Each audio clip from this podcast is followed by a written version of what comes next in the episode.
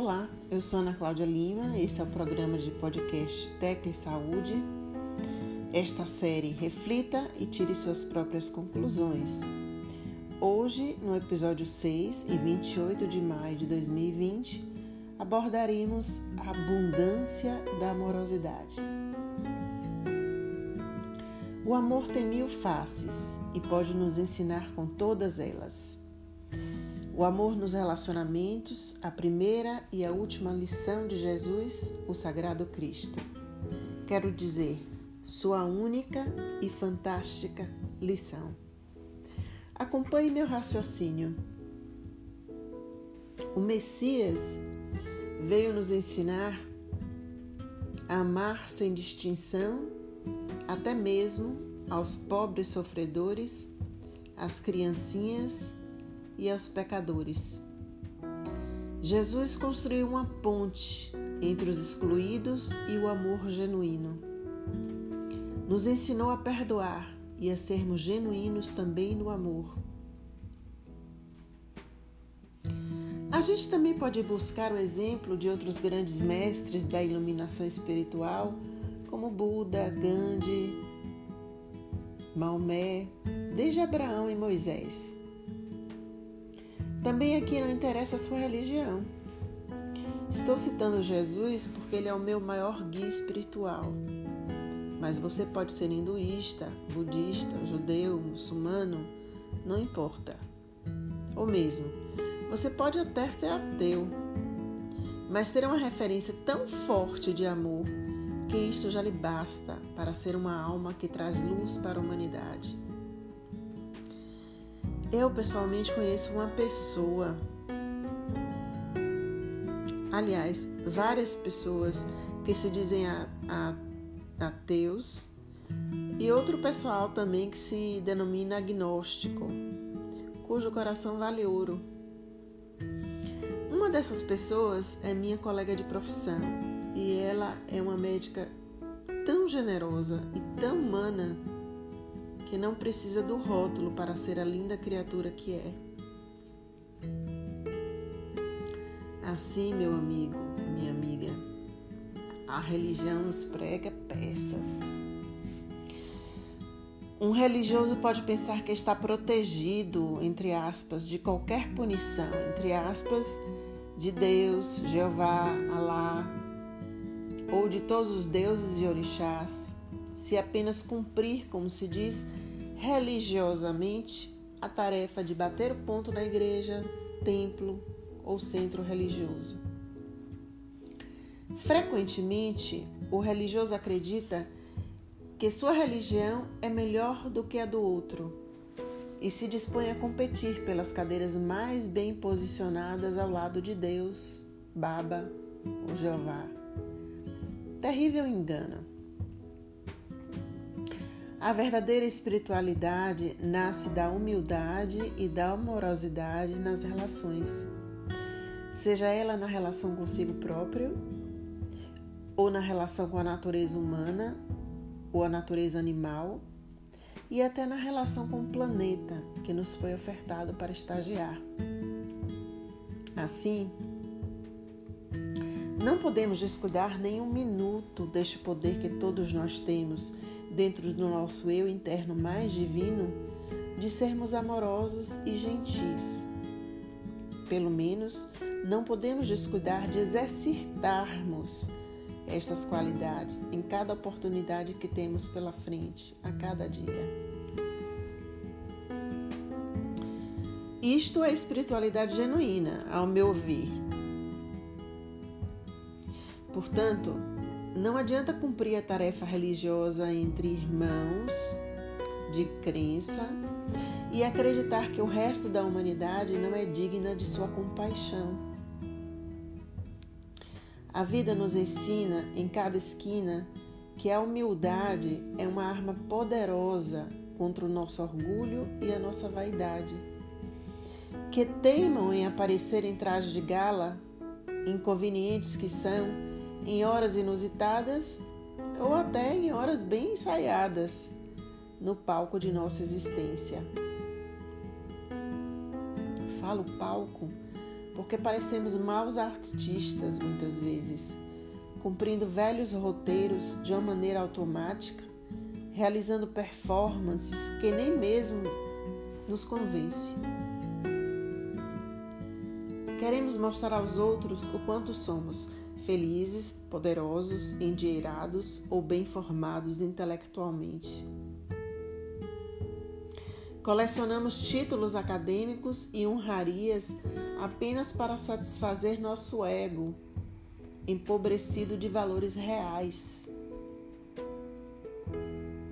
Quantas vezes inflamos para perguntar a alguém, mesmo que tenhamos proferido a pergunta apenas mentalmente: Você sabe com quem está falando? Outras vezes vestimos a capa do bom moço, que simples e humilde não dá valor às coisas materiais. Há pouco tempo, recebi de uma amiga uma anedota sobre Gandhi. Com esta amiga, sempre que tenho oportunidade, refletimos acerca do significado da simplicidade. Brincamos. O que é o simples da simplicidade simples? Mas voltemos à história. Alguém comenta sobre a simplicidade de um homem que abriu mão de posses materiais e títulos honoríficos, se vestia num traje simples que ele mesmo tecia e calçava chinelas. Este homem era o senhor Mahatma Gandhi. Uma grande referência para mim, diga-se de passagem. Mas Gandhi contou com a ajuda de muitas pessoas. Aí é que entra a anedota. Conta-se que um poderoso industrial que contribuía com milhões de dólares para a causa de Gandhi saiu-se com esta. Manter a simplicidade de Gandhi custa-me uma fortuna. Dei boas risadas ao ler isto. Pense comigo. Será que a gente consegue imitar Gandhi? Será que precisamos fazer isto mesmo para nos tornarmos iluminados? Não sei o que você acha, mas eu acho que nem 8 nem 80. Adoro lembrar a lição de Buda, que considero ser para mim a mais poderosa de todas. O caminho mais reto ao divino em nós é o caminho do meio. Ah, este caminho do meio. Se eu soubesse trilhá-lo assertivamente a cada passo da minha vida, onde e como eu estaria? Também me fascino com a lição do meu mestre Jung, quando ele fala que toda vez que estamos indo para os extremos, Estamos percorrendo o mesmo caminho, trilhando o mesmo tema. E é aí exatamente onde mora o perigo.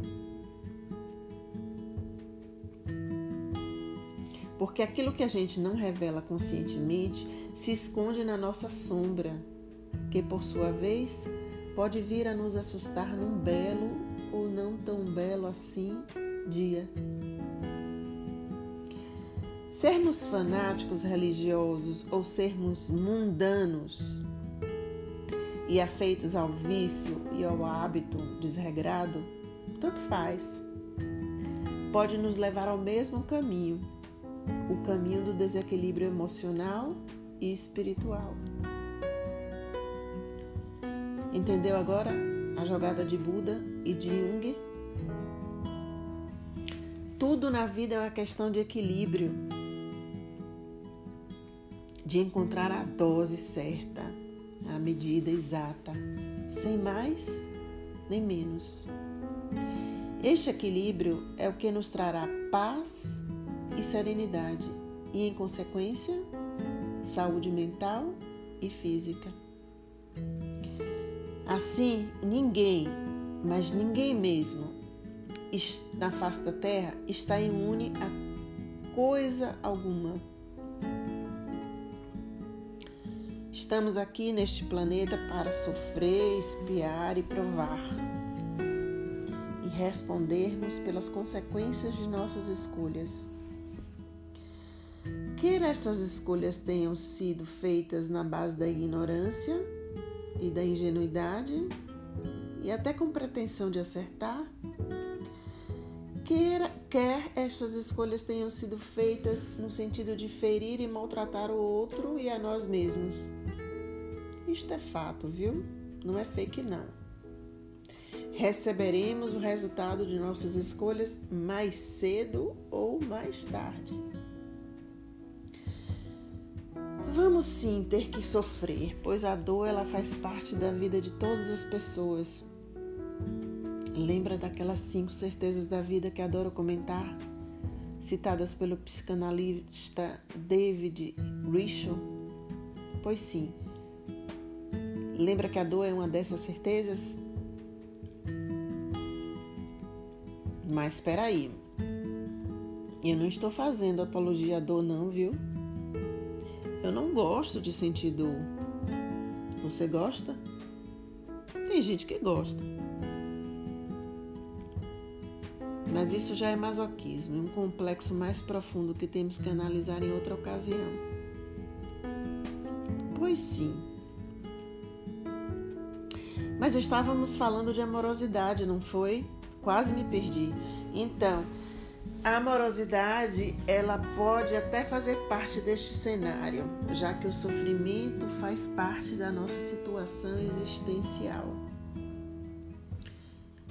Independentemente da maneira que o sofrimento se apresentar, seja através de uma dor física, de uma doença que nos atormenta no corpo e nos tira as noites de sono, seja através da convivência com pessoas difíceis que podem encarnar como os nossos familiares, pai, mãe, filho, irmão, ou que podemos nos vincular como companheiro, namorada, marido ou esposa, seja através de uma grande perda, a perda de um ente querido ou um abalo sísmico financeiro, não importa Seja lá qual for a condição que a dor nos impuser na vida, a gente pode escolher encará-la com ainda mais dor e amargura, ou a gente pode tentar amenizá-la através da aceitação e do deixar ir. Deixar ir é uma técnica interessante de meditação e de vida prática também. Sabe o desapego às circunstâncias e aos resultados? É disto que estou a lhe falar. Deixar passar calma e serenamente a tempestade que chegou com algum propósito que ainda não posso compreender agora Deixar ir embora com desapego aquilo que não faz mais sentido para a minha vida, mesmo que isto seja doloroso extremamente doloroso. E estou falando de desapego tanto a coisas quanto a pessoas e vínculos afetivos. Estou falando também de desapego a propostas profissionais ou apego a propostas religiosas que se esvaziaram com o tempo.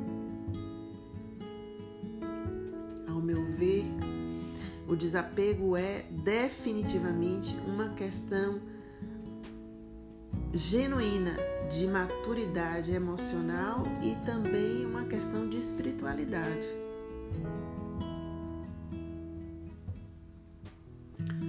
Se você acha que vai passar por esta vida sem os registros da dor e que a vida é apenas um campo de paixões e apego material, eu te digo, meu amigo, minha amiga, não se engane à toa. O que nos diferencia, nós, simples mortais, dos grandes líderes da humanidade, é a atitude que eles usaram ou usam, a estratégia que eles buscaram ou buscam para pular os obstáculos dolorosos que lhes apresentaram ou se apresentam.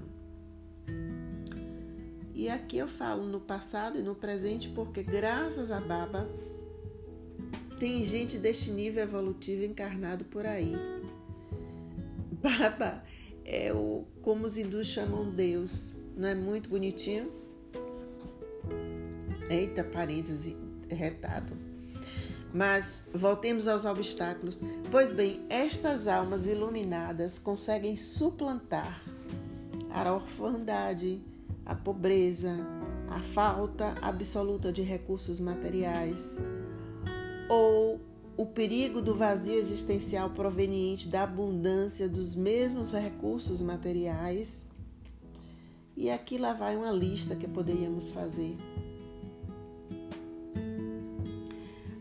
As pedras colocadas no caminho do herói para que ele finalmente se torne aquilo a que foi destinado a ser, ser um herói. Estou me referindo ao herói mítico, mas também ao herói humano. Lembra de Perseu no episódio anterior? Não? Vai lá então, volta um pouco e dá uma ouvidinha. Perseu era praticamente órfão de pai, já que seu pai era Zeus e ele era um, era um meio-deus e vivia na terra com sua mãe mortal. Depois Perseu teve que enfrentar seus medos no contato com a Medusa, e ainda enfrentou também a dor de causar não intencionalmente, diga-se de passagem, a morte de seu avô materno. Ele podia ter escolhido o caminho do ódio da vingança, mas Perseu preferiu a amorosidade, mostrada sobretudo na relação com sua mãe e depois com a sua companheira, Andrômeda.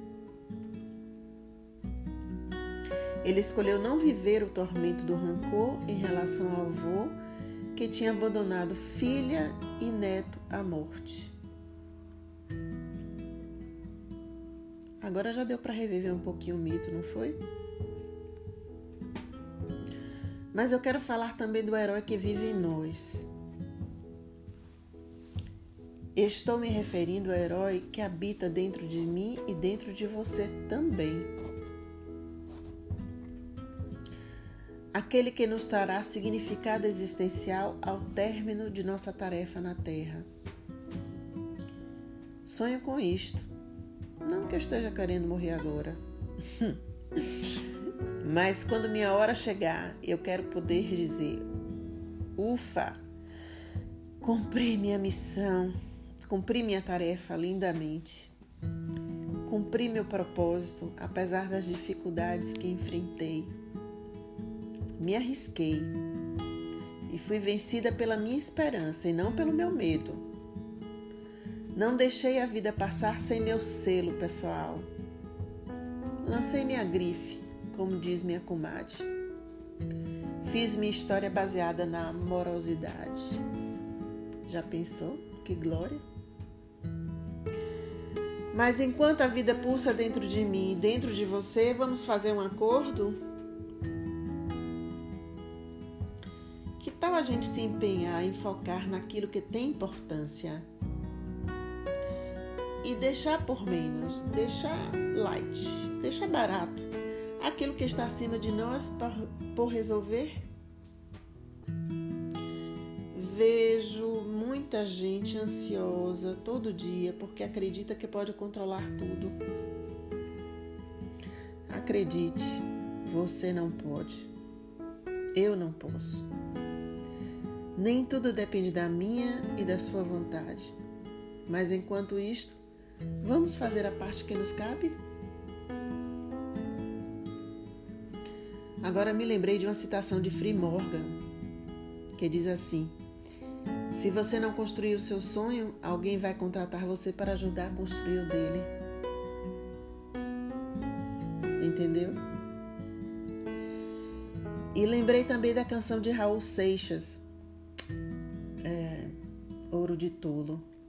uma partezinha que diz assim: Eu que não me sento no trono de, meu de um apartamento com a boca escancarada, cheia de dentes, esperando a morte chegar.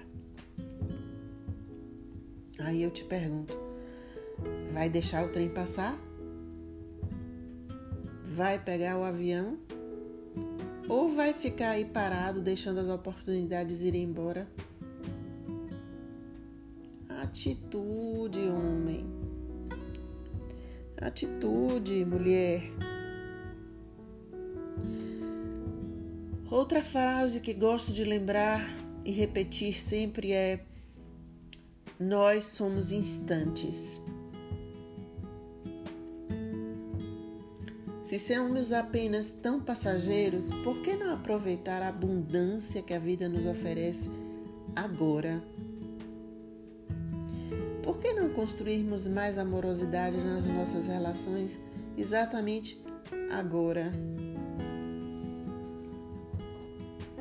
Ei, tô lembrando de um monte de gente. Lembrei também de Oscar Niemeyer, que se dizia ateu quando foi entrevistado na véspera de seu centenário. Rep... Isso eu nunca vou esquecer essa cena. O repórter pergunta em tom célebre: Então, o que o senhor diz de sua obra conhecida, reconhecida mundialmente? Aí Niemeyer responde serenamente: A questão é a seguinte: a gente vem ao mundo contam história e depois vai embora. E é simples assim. Isso tudo vai passar. Pandemia, luto, morte, outra dor que você está sentindo exatamente agora. Tudo passa. Não se aveste, não. Não vale a pena. A vida passa num segundo Quando você se dá conta, os filhos já estão criados, casamento veio, casamento foi, pessoas chegaram, outras se foram. Você chorou como criança, mas o choro passou. Então vamos acordar? Vamos fazer um acordo?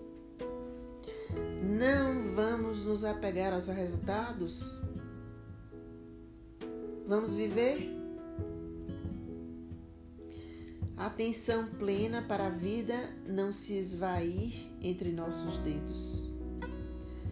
Atenção plena para os detalhes luminosos nos momentos de contato com o sagrado que possamos vir a ter. Atenção à abundância que o amor pode nos proporcionar. O que você me diz da minha proposta?